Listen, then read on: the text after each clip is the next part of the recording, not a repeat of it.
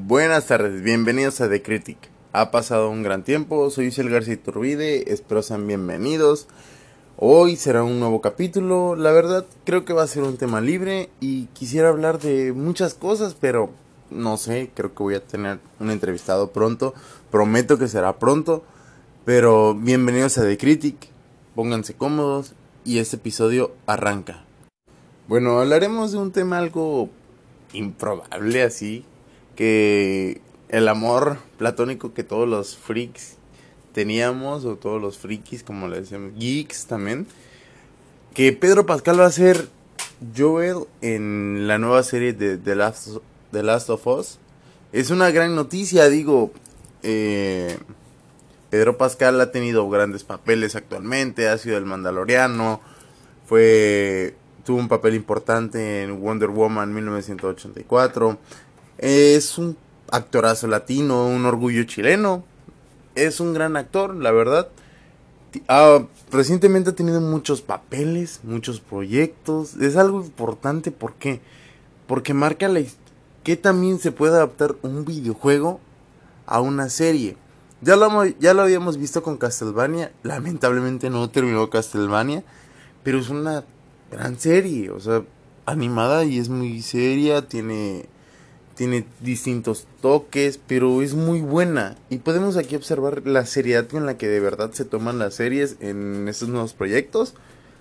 Y qué tan bien influyó la serie. Desde que Disney Plus y Disney revolucionaron completamente el mundo de las series, se dieron cuenta de que hay que invertirle mucho dinero para ganar más dinero. Y vemos que Disney a veces tiene una producción increíble tiene una producción mucho más grande con unas películas eh, W, W, una, una B. Es importante, o sea, es grandioso el amor y el empeño que le pone Disney a sus series. Obviamente todo capitaliza porque pues, vivimos en un mundo capitalista, hay que tener una idea. Pero podemos ver qué impacto llega a tener. Es importante observarlo, analizarlo. Y me gusta la idea de tener a un actor latino, un orgullo latino como Pedro Pascal, en una serie como The Last of Us. Y pues bueno, en este 2021 todavía sigue el tema de la pandemia, ha habido unos temas políticos en los cuales me gustaría ahondar, pero siento que solo estoy hablando como merolico, que efectivamente lo ando haciendo. Pero me gustaría tener otro punto de vista, incluirlo, saber qué opinan, saber qué dicen. Porque es cierto, la vida es así. Y es una noticia muy breve que la verdad quería compartir. Desde ayer, desde ayer estaba pensando. Además de que China Carano acaba de salir de The Mandalorian. Bueno, podemos ver que la situación de ser políticamente correcto ha influido demasiado en el trabajo de los actores, actrices. Podemos ver que recientemente Cyberpunk, que ya abordé el tema, ha tenido muchas críticas. ¿Por qué? Por ser transfóbico. Que yo siento que no que no deberían incluir ni decir nada acerca de la transfobia.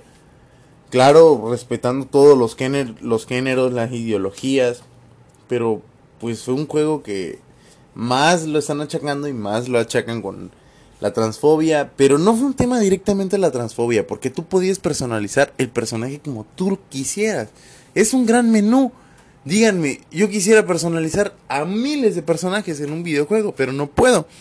Y aquí vemos que te dan la, la posibilidad de personalizar a tu personaje a como tú quieras. Y lo puedes hacer, no sé, un tipo enorme blanco de Slenderman lo puedes hacer y no pasa nada. Pero bueno, eso es una idea que yo tengo, pero eh, el tema en sí fue un tema que me parece irrelevante. El tema del ajuste de voz. Si tiene una voz muy grave, es hombre. Y si tiene una voz muy aguda, es mujer. Y con el tema de los trans y las personas transgénero, para mí siento que no enfatiza. ¿Por qué? Porque pues la experiencia no la arruina. No arruinas tu experiencia. no debería influir. ¿Por qué? Porque si nos ponemos a complacer a todos, porque lo he dicho, los fans es una, no es una masa uniforme que sepan que quieren. Porque muchos quieren a este, muchos quieren aquello, muchos quieren en Star Wars a, a Jar Jar Binks. Bueno, siento que todos odian a Jar Jar Binks. Pero no puedes ponerte de acuerdo con ningún fan. O sea, el poder de los fanáticos es increíble, es hermoso. Amo que los fanáticos estén unidos, pero no siempre concuerdan en muchos puntos. ¿Por qué? Porque si yo digo, para mí Michael Jordan fue el mejor basquetbolista de la historia, un fanático de los Lakers me va a decir, Karen Abdul-Jabbar fue el mejor de la historia. O para mí fue está siendo LeBron James y los fanáticos no son una masa uniforme. Nunca vamos a saber. Yo, siendo fanático de muchas cosas, nunca voy a estar de acuerdo con otras cosas que yo quiero. ¿Por qué? Porque yo tengo que defender mis ideales. Ante todo soy una persona que sabe, que razona, que piensa y que me gustan las cosas así. Pienso de una forma muy diferente a muchas personas que claro, aquí intento respetar completamente las formas de pensar sin importar ni y sin influir. Eso es algo que me gusta. Y este espacio está para criticar a todo, para saber y hacer análisis y pensamiento de lo que está pasando en el siglo XXI. ¿Por qué? Porque hace muchos años, o hace años, decíamos, no puedes vivir jugando videojuegos. Y mira, están los gamers de que ganan eSports y ganan mucho mejor que empresas que o em, que empresas y que personas que están preparadas supuestamente bajo los nuevos los conceptos anteriores. Por ejemplo, las, las mujeres y hombres que se ganan dinero en OnlyFans. Es increíble saber que una gamer, una streamer como lo es Ari Gameplays, haya comprado una camioneta con puro dinero de OnlyFans. Claro, se le suma lo de Facebook Gaming. Pero hace 10 años, ¿quién hubiera pensado decir, no, pues ser streamer es el futuro? O ser gamer es el futuro. Yo no lo había pensado así, no lo pienso así. ¿Por qué? Porque ya hay muchas formas de ganar dinero. Ah, claro, siempre hay que hacerlo lícito. Jamás hay que hacerlo ilícito. Pero hay muchas formas de ganar dinero. Y eso es interesante y es increíble. ¿Por qué? Porque puedes triunfar en este mundo que poco a poco se está cerrando en aldeas internacionales otra vez. Porque para mí el concepto de globalización ya ha acabado está acabando. ¿Por qué? Porque ya se abrieron todas las fronteras del mundo, pero poco a poco vamos a volver a retornar en la ideología de aldeas internacionales que crean alianzas. Porque no siempre vamos a concluir, por ejemplo, no creo que México sea del agrado un país como Arabia Saudita, que tiene políticas muy, muy, muy restrictivas con las mujeres. México, que no es un país que digamos, es una potencia feminista, es un país que poco a poco está en aras de crecimiento para que las mujeres se vayan desarrollando y obtengan lo que de verdad merecen. Y no creo que México converja ni que se junte en ese tipo de aldea. ¿Por qué? Porque siempre hay que aliarnos con las personas que crees que son que son juntas o adjuntas a nosotros por ideales, no por no por posición, salvo sí por posición bélica. Y así hay que ser. Pero bueno, de un tema a otro me salí de la nada. Y es importante saber cómo impacta en este nuevo mundo. ¿Por qué? Porque como hay cosas que nos gustan, hay cosas que no nos gustan. Yo estoy en mis clases virtuales, las detesto, las odio. A otros les gustan, ¿por qué? Porque pues no les gusta tener el contacto con las personas, tienen otras cosas, trabajan, trabajan, tienen que tienen familia, tienen hijos, en caso de las personas que ya tienen hijos en universidad, prepa y, y secundaria, que quieren seguir haciendo y cumpliendo sus objetivos personales, es importante. ¿Y por qué? Porque son una parte de la población estudiantil. Creo que a una persona como yo no le gustan para nada las clases en línea.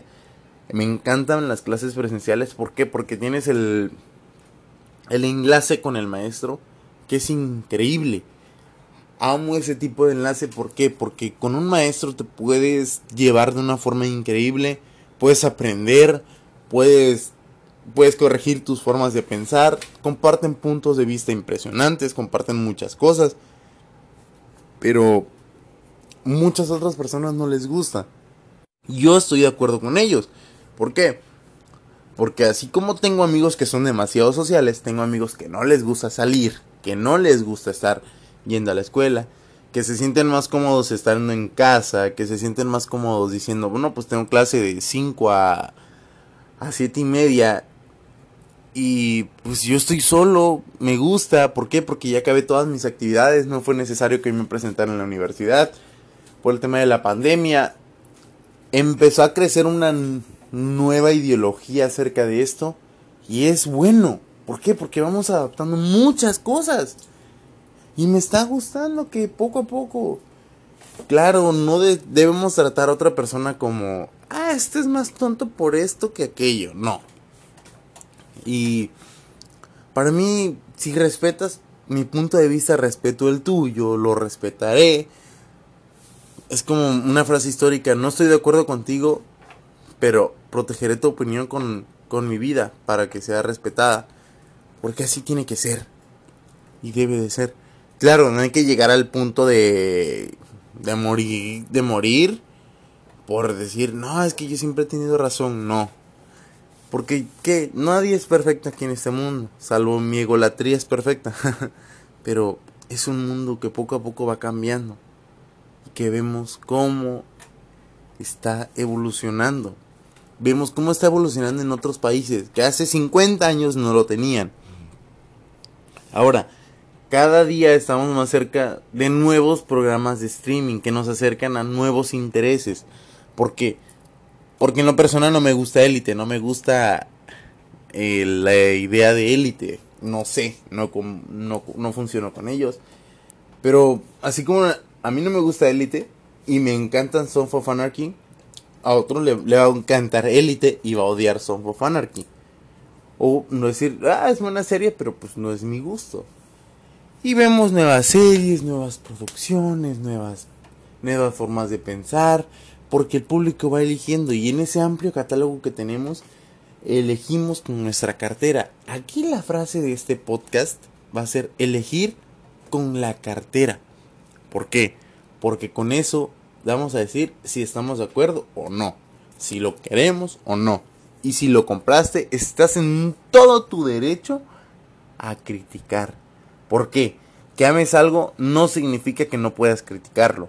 Eso es el punto más grande entre ser un fanático radical completamente y ser un fanático. ¿Por qué? Porque un fandom se vuelve muy tóxico. Yo no quiera él, este personaje, fulano me engano. Y otro lo ame, porque es que está bien escrito, es que tiene un nuevo cambio, y es que se presenta de una forma distinta. Y sí, yo lo voy a respetar en todo su momento, pero voy a decir, no me gusta, ya X cambia otro personaje. Y es una buena idea. Está bien. Pero tenemos que respetar completamente la ideología que otros tengan. También hay que aprender a criticar. Porque están las críticas que te vuelven constructivas. Y están las críticas que son destructivas completamente. Que nada más vienen a tirar hate. Y es algo que a mí no me gusta. ¿Por qué? Si tiras hate a algo, vas a generar que esa cosa tenga más atención. Y sí, es como decir que los fanáticos tienen un músico y que no quieren que se vuelva popular, que se vuelva mainstream. Pero creo que es la ideología que no quiere el artista. El artista quiere, quiero ser escuchado en todo el mundo, quiero que todos reconozcan mi voz, que todos reconozcan mi imagen. Pero por gente que no quiere compartir el gusto musical y el conocimiento de ese artista, tenemos esa situación. Y a mí no me agrada. ¿Por qué? porque no va en, va en contra de intereses eh, plurales a un interés individual y es el interés público que tienes. Ese es el gancho más grande que puede tener un artista. Que todos lo escuchen. Bad Bunny. Bad Bunny no es un cantante que me encante, pero sí disfruto su música, algunas dos que tres. Y recientemente apareció en la WWE. Soy fanático de la WWE desde hace años. Desde el 2002, creo. Yo tengo 21, o sea, imagínense. Ver cómo se desarrolla, cómo fue creciendo la WWE. Ver el cambio de del gafete a la nueva generación y la vieja generación. De la generación que pues para mí fue nueva, que ahora ya es vieja ver a superestrellas del antes y ver a superestrellas de la ahora, cómo ha cambiado la lucha, cómo ha cambiado la ideología. Y ver a una persona que se interesa por la WWE, que es fanático, que le dedicó una canción a Booker T, que es un, un luchadorazo, una leyenda en el ring, una leyenda en todos los sentidos, una persona que se está esforzando, que se esforzó por su carrera y verlo como fanático es, vaya, qué logro, qué envidia. Yo le tengo envidia a Bad Bunny, ¿por qué? Porque él está logrando algo que a mí, que a mí me gustaría haber logrado.